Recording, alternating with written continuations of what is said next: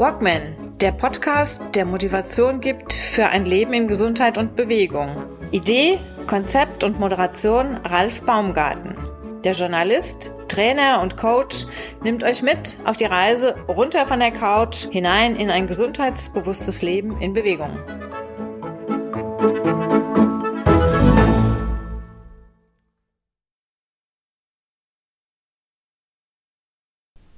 Guten Morgen, verehrte Hörerinnen und Hörer. Willkommen bei der neuen Folge vom Walkman Podcast Gesund Leben in Bewegung. In der heutigen Episode möchte ich mich mit einem Thema befassen, das momentan sehr viel diskutiert wird. Und ja, und möchte euch eigentlich zehn Tipps geben, was ich in den vergangenen Jahren gemacht habe, um mein Immunsystem ein bisschen auf Vordermann zu bringen. Um es kurz zu machen, ich habe mich von Medikamenten und äh, vielen anderen Dingen ferngehalten und habe einen eigenen Weg gewählt, der da heißt, tu was, fordere, dein, fordere deinen Körper heraus, tu was für dein Immunsystem, indem du deinen Körper immer wieder vor Herausforderungen stellst und ihn anregst, sich selbst ein bisschen zu stärken, etwas äh, zu tun, seine kleine Burg ein bisschen aufzubauen. Wieso Burg? Ich habe gestern einen Vortrag gesehen, einen, einen Webvortrag, ein Webinar zum Thema Immunsystem und darin schilderte dieser, der Autor ähm, das Immunsystem als eine Art Burg. Er verglich das Immunsystem mit, mit einer Burg, indem er sagte, die Mauer, die eine Burg besitzt, ist im Endeffekt das, was die Immunabwehr am, am stärksten darstellt. Dann gibt es natürlich noch kleine Tore, durch die auch dann Gäste, Besucher, Lieferanten und so weiter und so fort rein und raus können. Und auf den Palisaden oben an der Mauer stehen auch noch dann die Soldaten, die aufpassen, dass, falls jemand mit Gewalt eindringen will, dass der also im besten Fall auch noch dann mit ähm, abgehalten wird.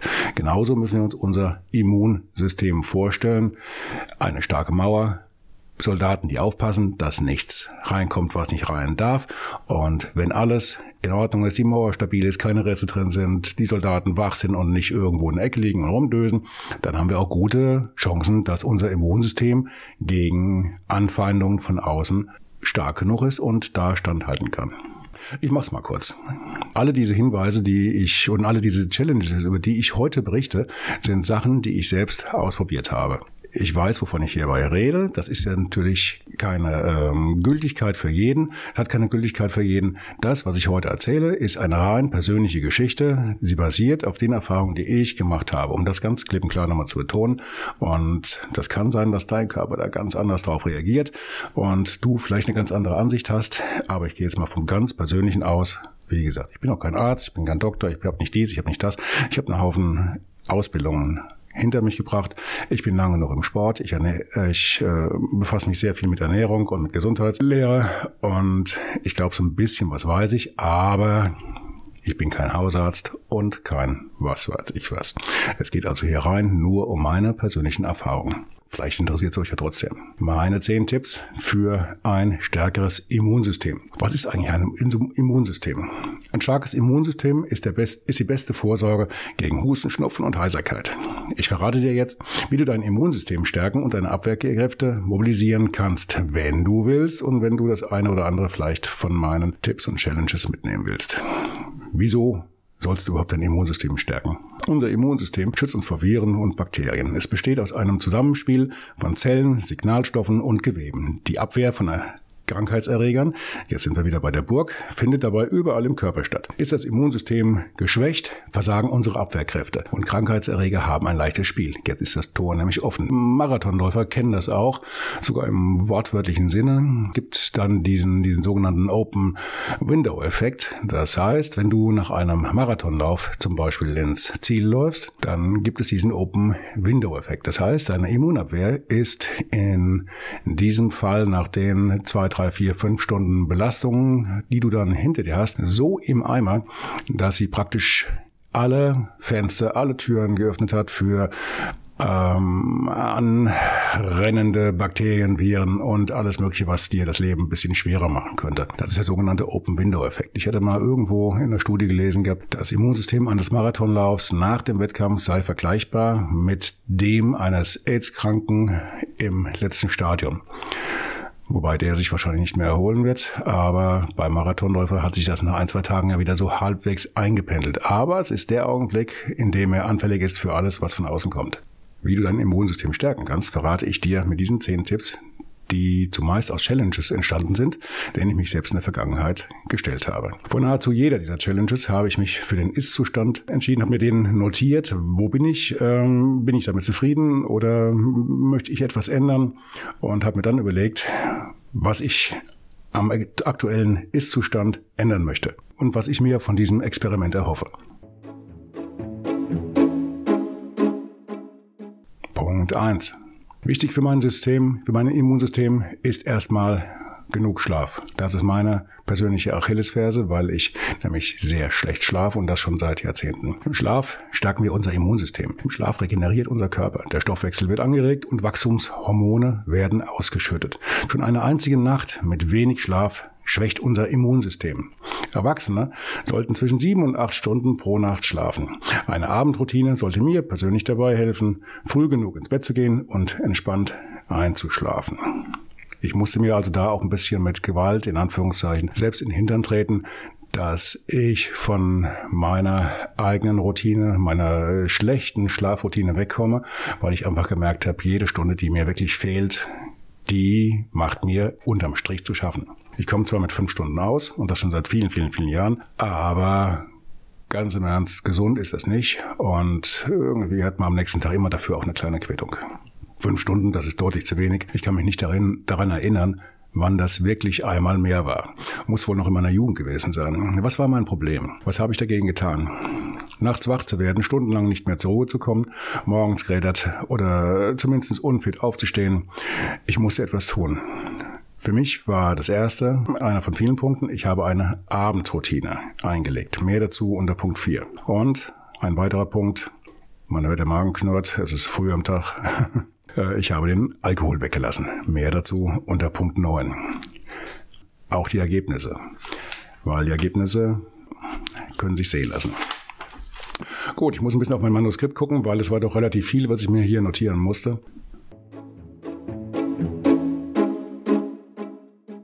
Punkt 2. Bewegung an der frischen Luft. Bewegung an der frischen Luft stärkt das Immunsystem. Wer hätte das gedacht? Beim Sport werden deine Körperzellen aktiviert und das Immunsystem angekurbelt. Gleichzeitig baust du Stress ab und kannst dich so richtig auspowern. Wer sich im Freien sportlich betätigt, der tut seinem Körper noch mehr Gutes. Durch die Sonne tankst du Vitamin D, was wichtig ist für deine Abwehrkräfte. Das wissen nicht nur Sportler, das wissen auch Veganer. Vitamin B ist Gold richtig. Und vor allen Dingen, selbst im Winter kannst du ein bisschen was tun, auch wenn die Vitamin D-Produktion bedingt durch den Stand der Sonne ein bisschen anders läuft als im Sommer, wenn du praktisch mit, äh, wenn deine Haut mit, mit, mit Sonnenstrahlen bombardiert wird und die Vitamin D-Produktion auf Hochtouren läuft. Das ist im Winter ein bisschen schwieriger, aber trotzdem jede Minute zählt. Die frische Luft kurbelt deine Durchblutung an. Auch das unterstützt die körpereigene Abwehr. In unserem Fall geh wandern, Mountainbiken, nimm an einem Waldbaden teil, mein persönlicher Tipp, am besten mit mir. Logisch. Nimm dir Zeit und geh es ruhig an. Entschleunige an der frischen Luft.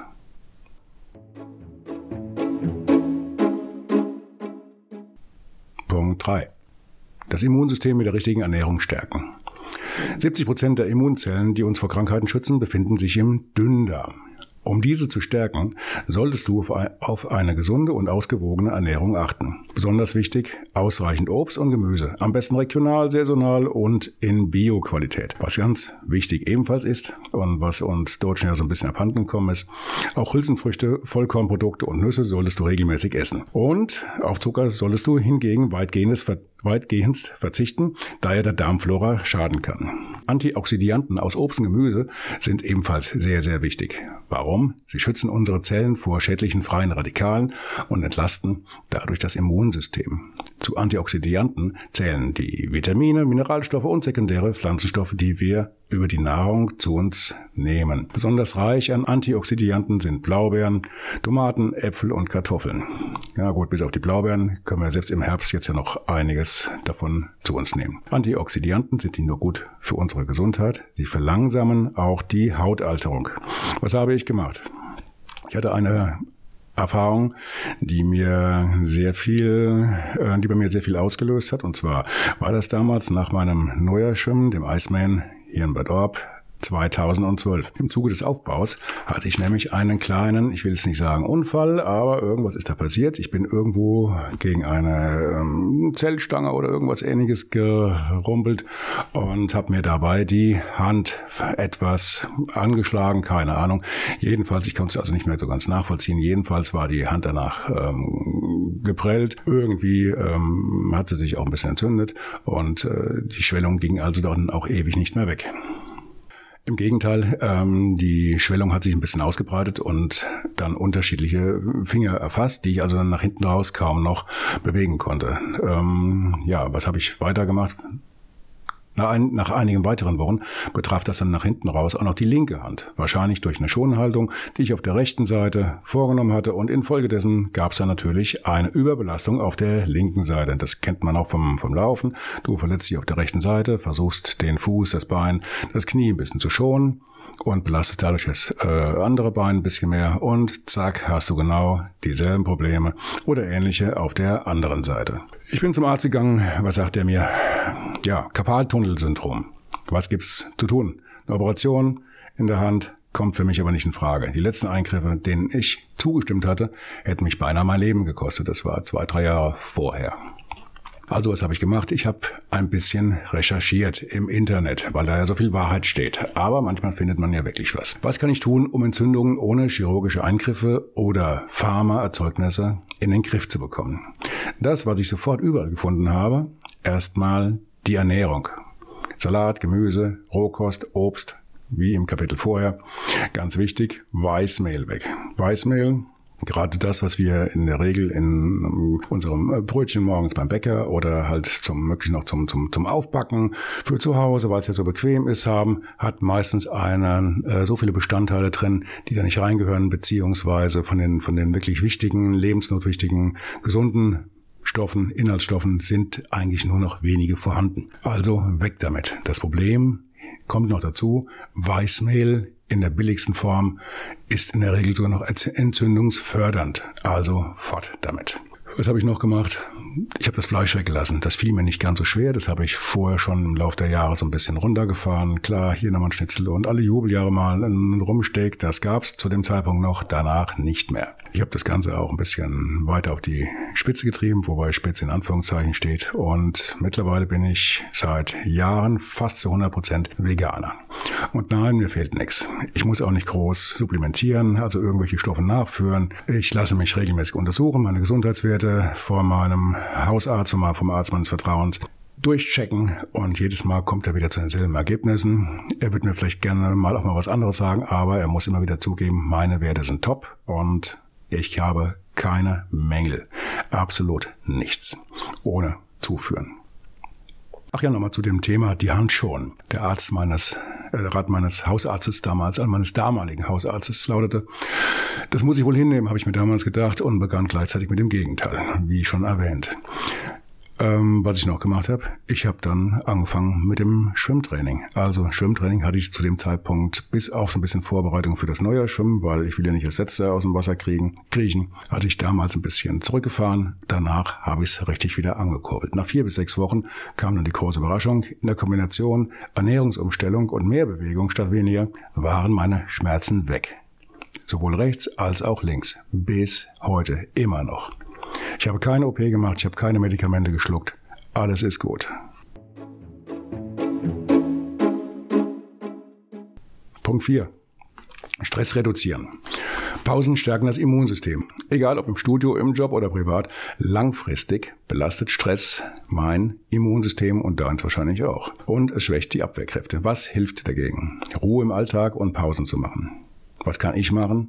Eine Morgen- und eine Abendroutine einführen. Wie gesagt, abends in den Schlaf reinkommen, morgens gut aufstehen. Dazu gehe ich aber noch ein bisschen mehr ein unter Punkt 8. Was habe ich gemacht? Um 22 Uhr geht's seit einiger Zeit abends in die Kiste. Das allein reicht nicht, weil das Handy muss aus, bestenfalls im Flugmodus. Was ich noch mache, die Nachttischlampe wird so ausgewählt, dass sie kein blaues Licht ausstrahlt. Einige Lampen tun das nämlich noch, einige haben sogar noch eine Zusatzleuchte oben drauf, gerade diese Nachttischlampen, die nur im Blau leuchtet. Was macht blaues Licht? Blaues Licht simuliert das Tageslicht und der Körper reagiert auf Tageslicht, indem er dich wach hält, weil er sagt, tagsüber muss ich meine Leistung bringen. Da kann ich nicht mich hier hinlegen und einfach so vor mich hindösen. Nein, ich muss wach sein. Also blaues Licht weg, damit der Körper kapiert, jetzt ist mal Ruhe.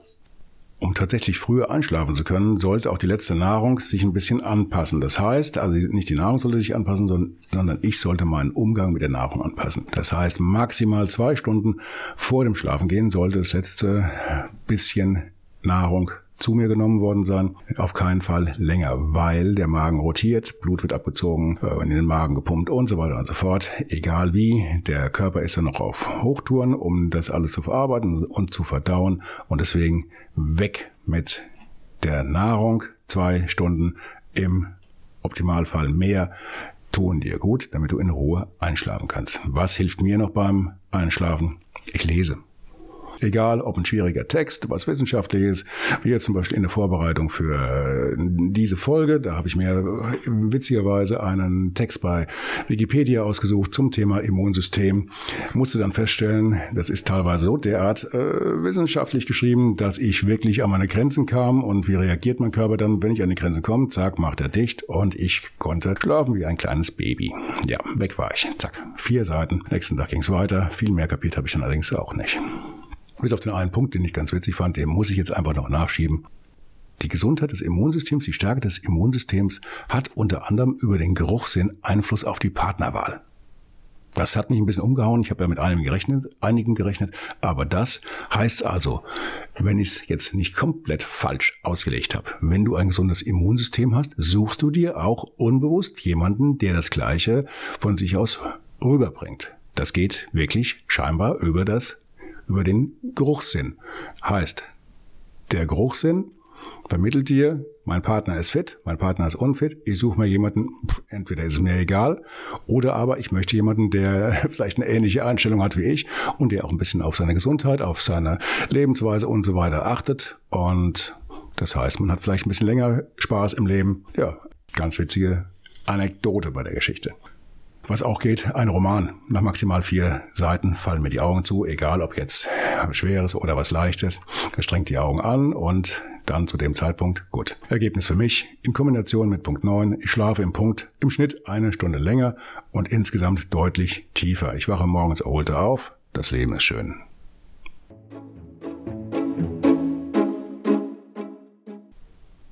Barfußlaufen, Punkt 5. Was hat Barfußlaufen mit Immunsystem zu tun?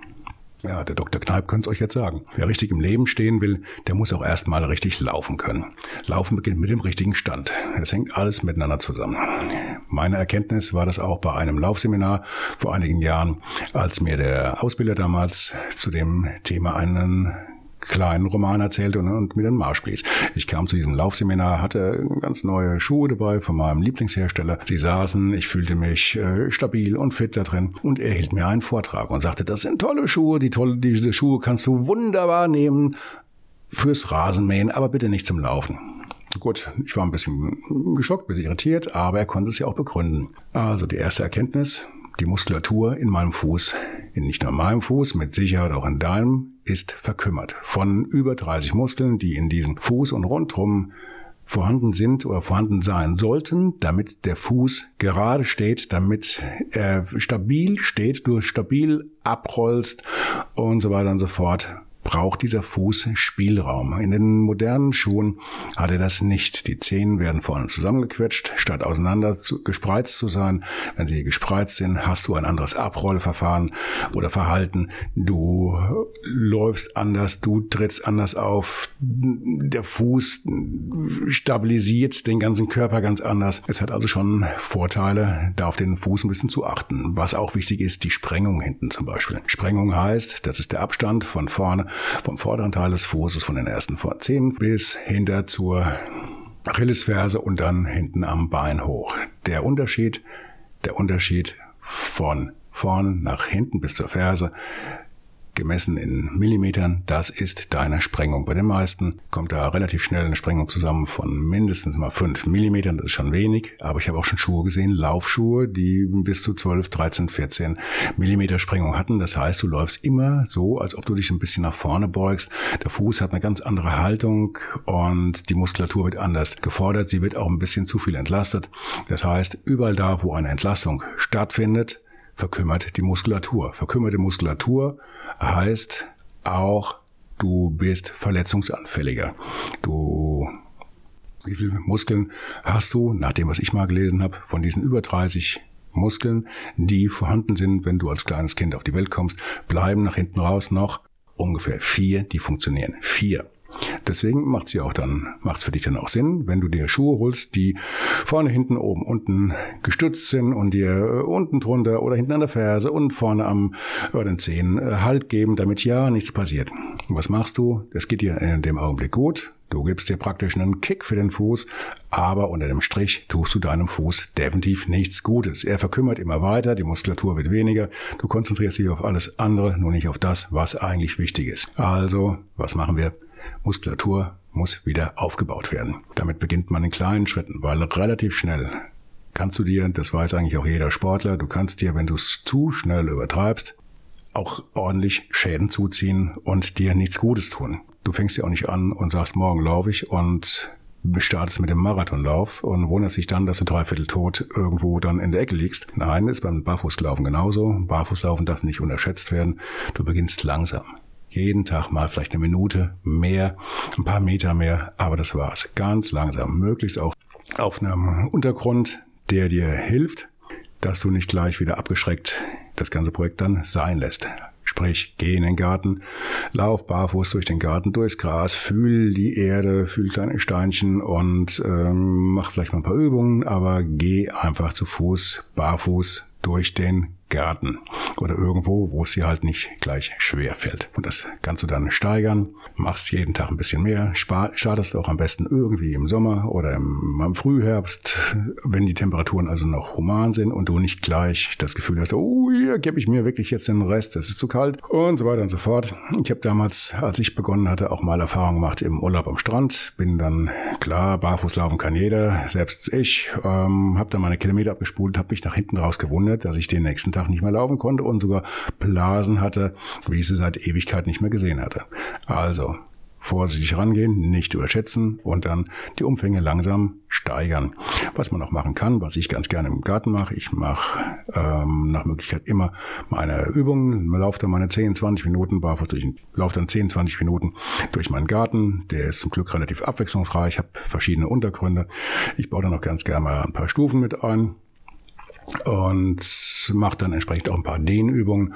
Und das ist vielleicht in dem Augenblick ja, vielleicht dem einen oder anderen vielleicht ein bisschen lästig, aber du wirst es merken, wenn du dann wieder in der Wohnung bist, in deinem Haus bist, in deinem keine Ahnung was, dann wirst du merken, es tut dir einfach gut. Nimm dir eine Bürste, häng da ein Bein. Gut, das kann ich jetzt machen. Ich habe einen kleinen äh, Vorteil von der Größe her. Ich kann mein Bein direkt anwinkeln, zack, dann lege ich das Ding in den äh, so quer ins Waschbecken und Wasser drauf, Bürste, bis sie abschrubbern und das Ganze kannst du auch dann noch äh, nicht nur abschrubbern, sondern so machen, dass du gleichzeitig auch die Ferse hinten zum Beispiel ein bisschen mobilisierst, ein bisschen ähm, bearbeitest mit der Bürste und ja, du wirst merken, was dir das bringt. Dann dicke Socken an, dicke, weite Socken natürlich.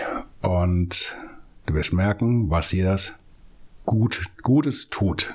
Sieh zu, wenn du dann vielleicht langsam umsteigen willst von normalen Schuhen auf vielleicht Barfußschuhe oder Schuhe, Neutralschuhe, die halt einen sehr breiten Zehenkorb haben, dass die Sprengung möglichst niedrig bleibt oder weg ist irgendwann, dass du wirklich Schuhe hast mit Nullsprengung und einem breiten Zehenkorb. Es gibt da mittlerweile ein paar sehr gute Firmen, die das anbieten und ein guter Laufschuhberater Schuhberater, der hat sowas auch mittlerweile im Angebot oder kann dir zumindest helfen. Wenn die Verkäuferin oder die Bedienung oder der Verkäufer dir da nicht weiterhelfen kann, dann würde ich dir einfach empfehlen, such den Weg zur Tür und such dir was Neues. Das Internet wird dir helfen und du wirst relativ schnell einen Händler finden in deiner Nähe, sofern du nicht wie wir hier mitten irgendwo im Spessart wohnst und äh, dann äh, klappt das eigentlich in der Regel schon relativ gut und du musst nicht ganz so weit fahren. Du tust dir jedenfalls was Guten. Gutes und du wirst merken, dass wirkt sich auf den kompletten Körper auf. Wenn die Füße anders stehen, wenn du anders abrollst, nimmt das Lebensgefühl deutlich zu. Du tust dir viel, viel Gutes, aber lass dir Zeit. So, ja, wenn das Ganze jetzt noch in den Winter geht und du selbst im Winter noch ähm, deine, deine Übungen durchziehst und dich so Stück für Stück ans Barfußlaufen gewöhnst, ähm, dann kommt vielleicht mal irgendwann der Punkt, wenn es draußen mal so richtig schattig ist und dann fragst du dich, was zur Hölle ist das für ein grau-weißer Flaum auf meinem Fußrücken? Und dann wirst du feststellen, das ist Schnee und der tut gar nicht weh. Das ist kalt, du hast dich aber dran gewöhnt. Wie gesagt, wenn du dir die Zeit nimmst, gewöhnst du dich dran, deine Füße reagieren anders, sie fühlen anders, sie haben eine ganz andere Sensibilität. Du wirst erstaunt sein, es ist äh, wie ein kleines Abenteuer.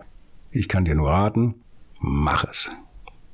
Ja gut, was mache ich noch? Wenn ich von, von so einer Tour zum Beispiel zurückkomme, war dann 10, 20 Minuten draußen, bin durch den Schnee gestapft und, und, und.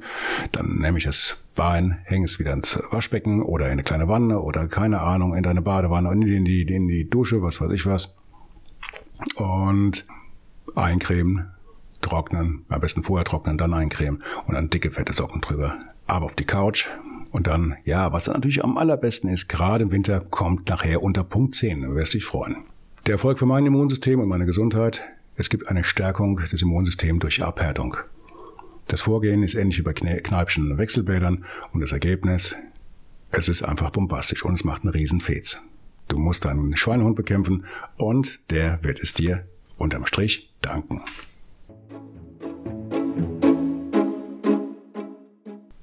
Punkt 6. Extremkneiping. Was zur Hölle ist Extremkneiping? Der eine oder andere von euch wird es noch wissen. Ich habe in den vergangenen Jahren viel, viele Veranstaltungen ausgerichtet, die sich Iceman nannten. Das war ein neuer Schwimmen hier in Bad Orb. Keines nach dem Motto, ich springe jetzt mal ins Wasser und quietsche da mal ein bisschen vergnügt, weil es ist ja ach so furchtbar kalt und dann renne ich wieder raus und ach, jetzt war ich beim Eisschwimmen. Nein, das ist es nicht. Iceman bedeutet bei mir, du musst dich entsprechend vorbereiten. Ich habe mit meinen Leuten immer Kurse gemacht, ähm, abends treffen, fast ein Vierteljahr lang, habe sie dann vom Kopf her als auch vom körperlichen her darauf eingestellt, was passiert, wenn sie ins kalte Wasser springen. Oder steigen, je nachdem. Reinspringen durfte keiner. Das neue Schwimmen damals in Bad Orb war meines Wissens nach, von den Temperaturen her, übrigens das kälteste sportliche Neujahrsschwimmen weltweit. Wir hatten wiederholt Temperaturen von, was eigentlich gar nicht möglich ist, 0 Grad Wassertemperatur bei zum Teil 8 Grad minus Lufttemperatur. Ich glaube, wir hatten zweimal die 0 und einmal 1 Grad. Ähm, bei der letzten Veranstaltung hat es geregnet, wie verrückt.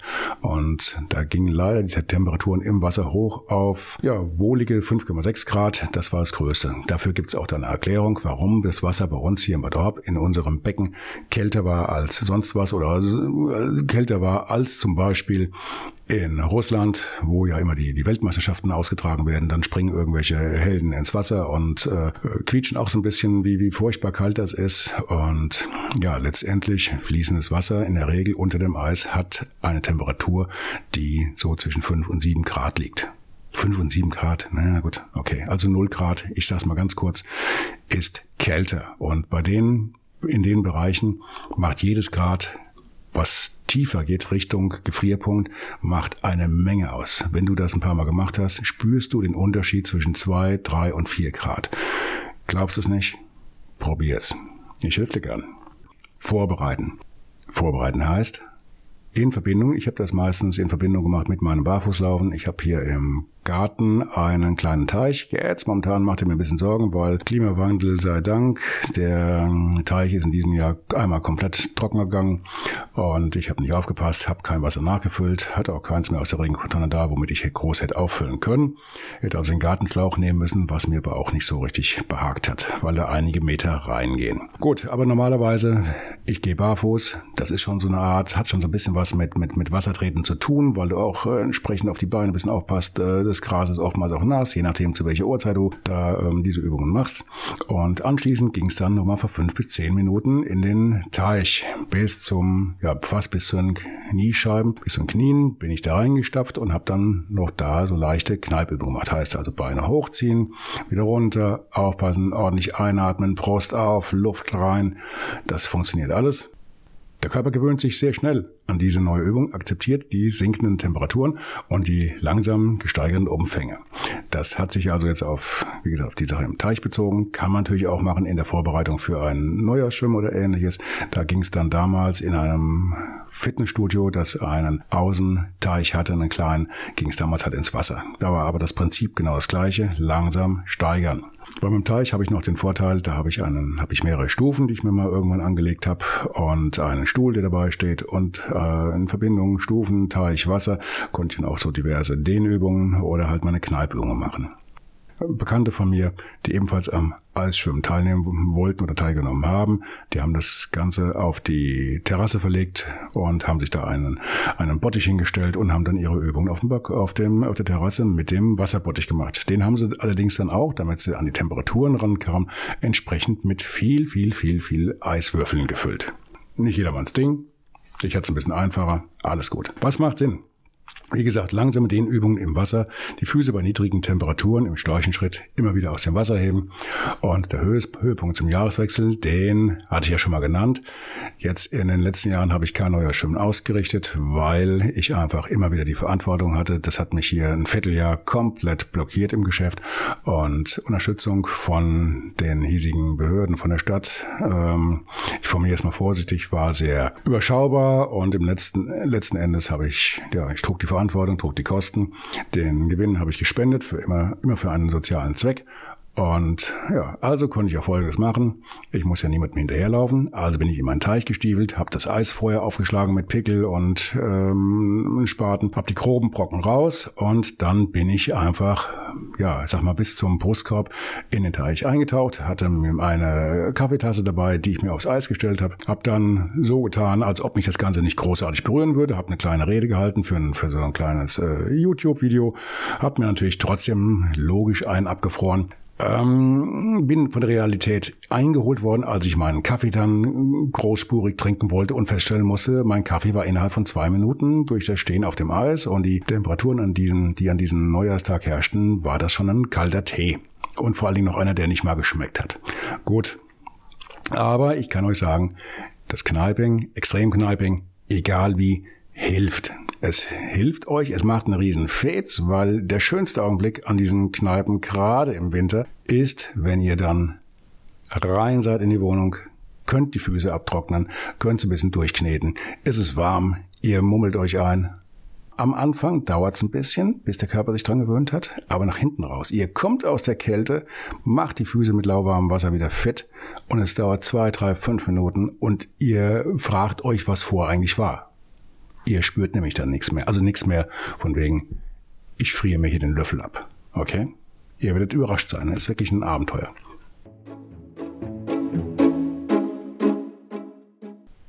Punkt 7. Rückenschmerzen und meine Hütten-Challenge. Ja, jetzt geht's ein bisschen ans Eingemachte. Wie kam ich dazu? Was ist eine Hütten-Challenge? Nach meinen Erfahrungen im Barfußlaufen ähm, und das in der Kombination mit dem Kneipen hatte ich verstanden, dass das regelmäßige Fordern meines Körpers diesem gut tut. Also, wir sind wieder bei, dem, bei meinem Lieblingsthema, runter von der Couch. Tu was. Wenn du dir was Gutes tun willst, dann verflucht nochmal, tu was. Komm runter von der Couch, mach was. Forder deinen Körper. Wenn der Körper gefordert wird, reagiert er drauf. Reagieren heißt immer aufbauen, in der Regel zumindest. Bequemlichkeit führt hingegen zu Rückschritt und zu Degeneration. Das hatten wir ja auch schon bei den Füßen gehabt. Okay, was für mich zu diesem Zeitpunkt besonders ähm, wichtig war oder was mich geplagt hat, ich hatte viele, viele Jahre Rückenschmerzen. Beim Hören eines Gesundheitspodcasts kam mir dabei ein Gedanke. In diesem Podcast ging es darum, dass der Sprecher über eine neuartige Matratze berichtete. Und diese Matratze hatte wohl Auswirkungen auf das Schlafverhalten. Das Schlafverhalten sollte deutlich verbessert werden. Wie geht sowas? Ja, fragte ich mich natürlich auch. Der Clou bei der ganzen Geschichte, diese Matratze war im Vergleich zu dem, was man sonst so im Handel kriegt, war sie relativ hart. Ja gut, wer schläft schon freiwillig auf einer harten Matratze, wenn es doch viel kuscheliger sein, kein, sein kann. Das ist genau wieder das Problem wie bei den Füßen. Die Matratze passt sich in der Regel nämlich der Körperform ein bisschen an und dadurch liegt man entspannter. Und wenn man entspannter liegt, schläft man auch leichter, ist schneller auf Wolke 7, Aber wie beim Fuß das gleiche Problem. Je entspannter du liegst, desto je weniger die Muskulatur im Körper und der Körper äh, ist ein Wunderwerk, ein Sammelsurium aus, aus äh, Muskeln. Je mehr du diese aber entlastest, je mehr du denen sagst, jetzt Leute, legt euch mal zur Ruhe, im wahrsten Sinne des Wortes, ich mach das schon, desto mehr degenerieren die. Und irgendwann lässt einfach die auch die Zahl und die Funktion der Muskeln, die du im ganzen Stützapparat hast, lässt einfach nach. Die wird einfach weniger. Und das habe ich mir gedacht, will ich doch jetzt mal wissen, wenn das wirklich so ist, dass das durch die Matratze nur ein bisschen schon verbessert wird, dann muss da ja auch noch mehr drin sein. Beim Barfußlaufen gehst du ja auch nicht auf eine Zwischenlösung, nur übergangsweise, sondern du erzielst den richtigen Effekt erst, wenn du wirklich was tust. Die degenerierte Muskulatur sollte also wieder zum Leben erweckt werden. Sie sollte, sie sollte wieder ihre Stützfunktion im Körper übernehmen. Und zwar während des Schlafes. Wie geil ist das denn? Beim Schlafen arbeitet die, arbeitet die Muskulatur. Sie verbraucht Energie. Und ich speck auch noch während des Schlafens ab. Das war das Ziel. Nebenbei wurde auch noch die stützende Muskulatur oder wird die stützende Muskulatur aufgebaut. Also fragte ich mich, wie kann ich das machen? Wie kann ich das machen, ohne dass zu Hause auch zum Beispiel der Haussegen schief hängt? Ich bin in meine Hütte gezogen. Ich habe im Garten eine kleine Hütte. Und ja, die habe ich dann entsprechend entrümpelt, gesäubert, hab's mal durchgeputzt und auf Vordermann gebracht, so dass ich dann mit mir im reinen Gewissen war und sagen konnte, hier hältst du es auch mal einen Augenblick länger aus. Jetzt kriege ich durch meine Zeitung natürlich immer wieder Holzpaletten. Holzpaletten haben wenn sie nicht gerade äh, genormt sind, haben die unterschiedliche Größen. Sind hoch, sind, sind, sind breiter und so weiter und so fort. Da ich aber genug hatte, begab es dann für mich eine kleine eigene Challenge, die da hieß, spiel jetzt mit deinen Paletten einmal Tetris. Sieh zu, dass du so viele Paletten zu nebeneinander und übereinander kriegst, dass du daraus eine Art provisorisches Palettenbett hinbekommst. Dieses Palettenbett habe ich dann mit ähm, der Lösung drei Paletten hoch, drei Paletten nach vorne, also neun Stück, die möglichst so passen, dass keinerlei Abstufung zustande kommt und ich also relativ glatt liegen konnte. Dann kam da eine ausgediente Yogamatte drüber und darüber zwei Decken. Das war's. Ich hatte, ich gebe es zu, einen höllischen Schiss, einen höllischen Bammel vor der ersten Nacht draußen in der Hütte auf meinen Kisten. Ja, vielleicht ist Hütten-Challenge sowas wie sechs. Du hast einfach furchtbare Angst vor dem ersten Mal, bist aber trotzdem neugierig und irgendwann musst du da halt mal durch. Ja, so war das wohl. Dann kam bei mir eine Erfahrung dazu aus dem Yoga. Während ich noch im Hadern war, ob ich in die Hütte gehen sollte, ob ich das Experiment mit mir durchziehe, um einfach zu gucken, wie reagiert der Körper, wie ist mein Schlafverhalten, wie wache ich morgens auf, was tut sich nach mehreren Tagen, muss ich im Yoga feststellen, die Übungen sind vorbei. Ich lag nach meinen ganzen Asanas auf dem Boden hatte das Ziel, möglichst wach zu bleiben, aber trotzdem zu entspannen. Und dann liege ich da und ich höre auf einmal das, das äh, Schnarchen eines äh, meiner Nachbarn oder meiner Nachbarin, die da ebenfalls in diesem Saal lagen. Und ich dachte mir nur, Mann, oh Mann, kann der sich nicht mal ein bisschen oder die sich nicht mal ein bisschen am Riemen reißen? Das ist, kann doch nicht so schwer sein, sich jetzt die paar Minuten einfach mal zusammenzureißen. Ne? Und dann musste ich irgendwie feststellen, weil alles andere kicherte irgendwie. Und derjenige, der so, so fröhlich vor sich hin schnarchte, war wohl dann ich. Ich habe es gar nicht gemerkt. Also, wenn ich auf einem Boden schlafen kann, dann kann ich auch in der Hütte auf meinen Paletten schlafen. Ich habe das also durchgezogen und hatte mir von vornherein als Optimalziel eine Challenge vorgenommen, die 100-Tage-Challenge. 100 Tage in der Hütte, am Stück, ohne Pause. Sei egal was für ein Wetter äh, da was für ein Wetter kam, egal welche Temperaturen herrschten. Und ich habe das durchgezogen bis knapp Neujahr, als es dann wirklich zu weit unter Null ging in diesem Jahr. Und ohne Heizung, nur mit äh, zwei, äh, zwei Decken, glaube ich, und ähm, auch von, von den Klamotten, die ich anhatte, war das auch alles sehr, sehr überschaubar. Na klar, habe ich mir morgens auch mal ein, regelrecht äh, was abgefroren, kam dann aber dann in die Wohnung, wie es so sein soll, alles schön warm und den Kaffee in der Hand eingemummelt auf der Couch. Das Leben ist einfach nur gut. Ihr glaubt gar nicht, wie frisch und erholt ihr aus diesem Ding rauskommt, wie ihr die Nächte genießt, was ihr für eine Luft habt, wie frisch ihr morgens seid und vor allen Dingen, welche Überraschung, wie tief ihr, wie tief ihr bei solchen Gelegenheiten schlafen könnt. Das könnt ihr euch nicht vorstellen. Es ging mir gut, es hat mir sehr, sehr gut getan. Ich kann es nur empfehlen. Es ist durchgeknallt, aber es ist gut.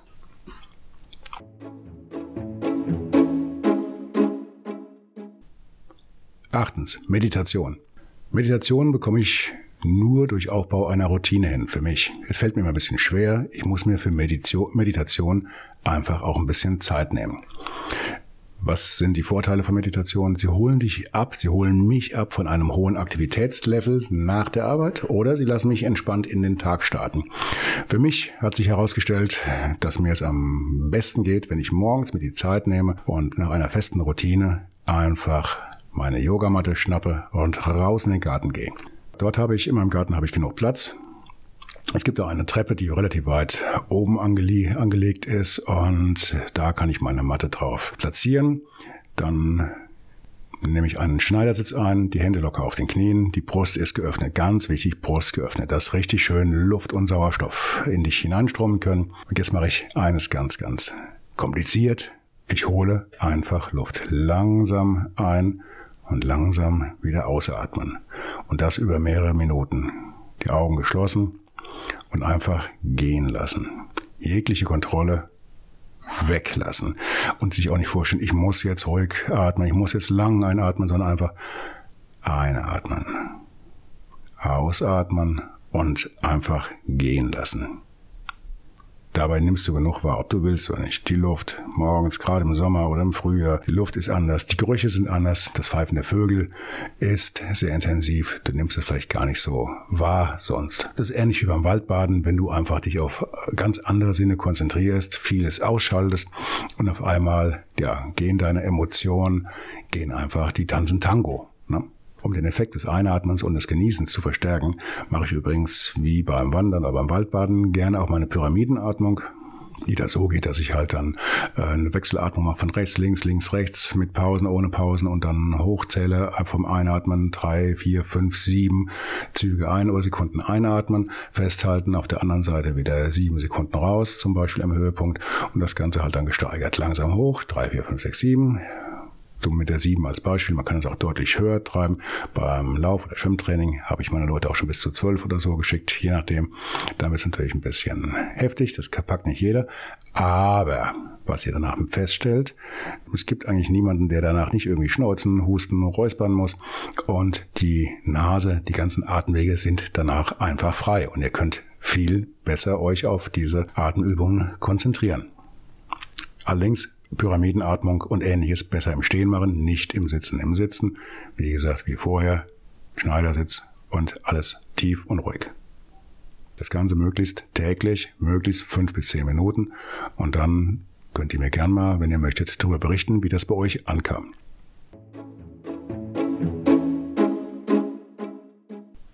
Punkt 9. Weniger Alkohol. Weniger Alkohol ist natürlich so ein Thema, mit dem man sich ungern befasst, weil so ein bisschen kann ja nicht schaden und äh, tut ja auch gut und es ist belohnt so ein bisschen für die harte Arbeit und den schweren Tag, den wir gerade so alle hinter uns hatten. Und warum eigentlich nicht? Ist ja nichts passiert. Also, was ist aber Alkohol wirklich? Also mit jedem Rausch, den du dir zuziehst, ob jetzt mehr oder weniger, schwächst du deine Abwehrkräfte und wirst du anfälliger für Krankheitserreger. Alkohol verlangsamt die Produktion von Molekülen, die im Fall einer drohenden Infektion unser, Immun, unser Immunsystem warnen. Um diesen Effekt zu vermeiden, solltest du auf Alkohol möglichst verzichten oder ihn nur in Maßen trinken und einen Rausch nach Möglichkeit vermeiden. Das klingt doch alles recht schön und irgendwie gut, aber die Realität, Realität, sind wir mal ehrlich, sieht eigentlich anders aus. Der Tag war hart, man muss erstmal runterkommen. Also ein Bierchen hier mit Freunden oder vor dem Fernseher, Füße hoch. In meinem Fall in der sieben Woche, sieben Tage Woche Arbeitswoche eigentlich fast normal, dass abends über viele, viele Jahre eigentlich immer so ein Bierchen oder ein Wein dazu kam. Das hat nicht unbedingt dazu geführt, dass ich dann einen Tee hatte, aber es war so eine kleine, es war eine Belohnung. Irgendwie hatte sich das eingespielt. So abends das Gläschen hier, das Gläschen da, ist eine Belohnung und äh, für das schwere Los, was ich so habe, äh, wenn ich hier halt arbeiten gehe und so meinen mein, mein, meinen Job mache, meine Zeitung produziere und dann geht's mir einfach besser und ich bin ruhiger. So ein Quatsch. Und das über Jahrzehnte. Irgendwann kam bei mir mal die Erkenntnis, dass der schlechte Schlaf, das Aufwachen zu bestimmten Uhrzeiten, gerade nachts zwei Uhr, drei Uhr, der schale Geschmack am Morgen und, und so weiter und so fort, unter Umständen eine Ursache im Alkohol haben könnten. Durfte ja eigentlich nicht sein, denn das liest man ja auch immer wieder und hört es auch immer wieder, man kriegt es auch immer wieder vorgebetet. Rotwein ist ja zum Beispiel auch so gesund und ich war wirklich, ich liebe den Geschmack von Rotwein. Wer sagt das, dass Rotwein so gesund ist? Also ich würde mal ganz heftig tippen, die Rotweinindustrie, weil für alle anderen macht das nämlich wenig Sinn. Ja gut, vielleicht für die Gastronomie, so als Ergänzung zum, zum Abendessen. Ja gut, vor, vor einiger Zeit hörte ich dann folgenden Spruch zum Thema Alkohol. Wenn du darüber nachdenkst, ob du ein Problem mit Alkohol hast, dann hast du bereits ein Problem. Am gleichen Tag ist dann witzigerweise auch was passiert, dass ich in einem, in einem amerikanischen Podcast detailliert aufgelistet bekam, wie viel Schaden ich mir durch den dauerhaften Konsum von lecker Rotwein und hier und da noch ein Bierchen eigentlich antue. Wie viele Gifte füge ich meinem Körper regelmäßig zu und wie sehr belaste ich damit permanent diverse Organe wie Leber und Niere? Wozu? Wegen des Geschmacks oder damit ich abends nach getaner Arbeit irgendwie runterkomme. Das hat mir mal ein Freund erzählt, der Psychologe war. Du brauchst abends dein Bierchen, damit du runterkommst, damit du diesen ganzen Stress verkraftest. Quatsch. Dieser Preis ist mir zu hoch. Das war für mich dann die Feststellung. Und ich wollte einfach mal wissen jetzt, wie sieht's aus? Hat es Auswirkungen auf mich, wenn ich jetzt mal wirklich den Alkohol permanent wegstelle? Also hinzu kam noch meine Familiengeschichte, in der halt Alkohol auch immer eine sehr starke Rolle gespielt hat in früheren Jahren. Und dann ist man auch schon so ein bisschen gleich leicht vorgeprägt.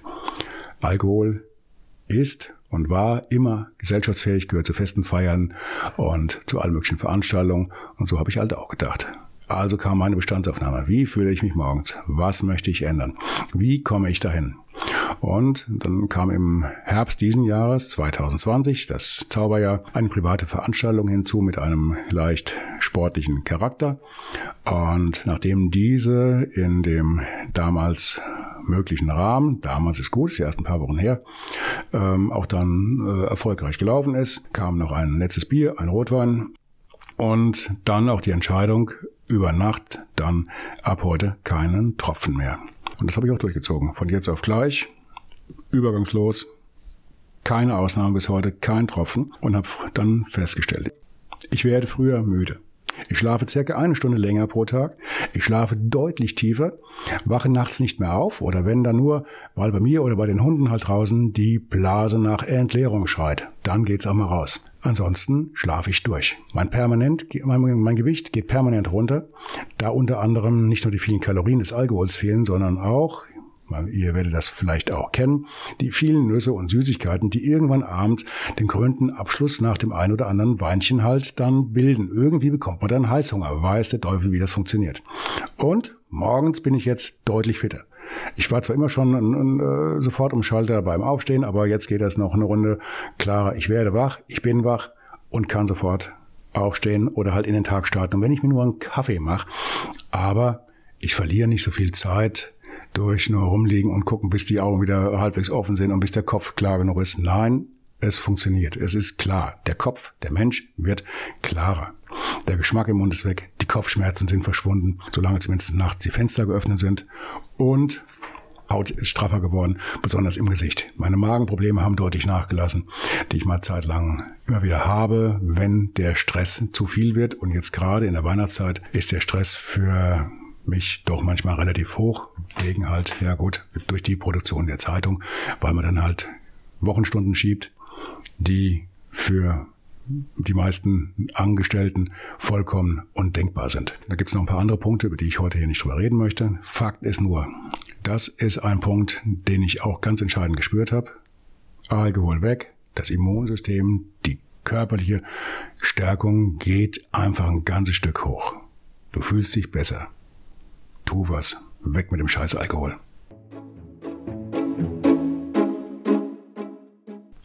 Punkt 10. Jetzt kommt natürlich der Hammer, der Hammer schlechthin. Der Immunbooster, der bei vielen Läufern und Triathleten schon seit vielen, vielen Jahren eigentlich so eine Art kleiner Geheimtipp ist. Wer es von euch jetzt noch nicht wusste, jetzt kommt der Hammer. Der Immunbooster. Das Best-of. Wovon rede ich denn? Ja, also ich rede von heißer Schokolade mit Ingwer und Chili. Kennt ihr das? Ist mega lecker. Tut richtig gut, pfeift dir so richtig vom Schnabel durch dein, also bis in den Körper rein. Es schmeckt lecker, es ist klasse. Es ist ein bisschen Vorbereitung, aber alles machbar. Zehn Minuten und das kriegt sogar so ein Kochexperte wie ich hin. Was brauchst du?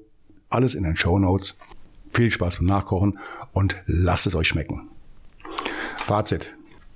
Ich habe heute mal so ein bisschen aus dem Nähkästchen geplaudert und euch so ein bisschen was erzählt, was ich gemacht habe, um mich einfach ein bisschen fitter zu fühlen und mir was Gutes für meine körperliche Gesundheit und mein Immunsystem zu tun.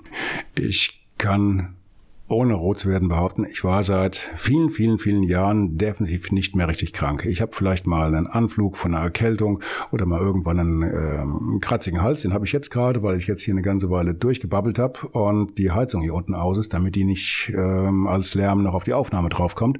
Aber ich werde nicht krank. Ich habe keine großen Erkältungen, keine Grippe. Ich bin noch nie in meinem Leben geimpft worden, seitdem vielleicht mal als kleiner Junge, aber das war's.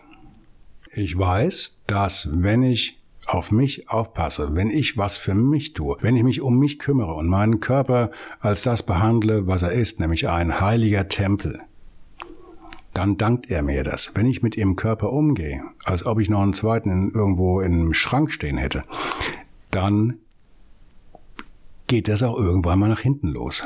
Du hast ja auch kein Auto und lässt das keine Ahnung, bis zum Ende deiner Leasingzeit oder weiß der Teufel vier Jahre rumstehen, putzt es nicht, kümmerst dich nicht drum, pflegst es nicht und wunderst dich dann, dass der ganze Kasten von Marzema schlimmer aussieht, vermüllt, äh, der Lack abfällt und keine Ahnung, was noch alles passiert, äh, der Motor den Löffel abgibt und äh, streikt. Das machst du ja auch nicht, weil um das Auto kümmerst du dich. Um deinen Körper solltest du das vielleicht genauso machen. Und wenn du Probleme hast, solltest du hinterfragen, was kann ich tun, um diese Probleme abzustellen. Das habe ich getan. Das sind meine ganz persönlichen Erfahrungen. Bitte nur nachmachen, was euch davon gefällt, falls ihr es nachmachen wollt. Wenn ihr Fragen habt, könnt ihr mich gerne kontaktieren.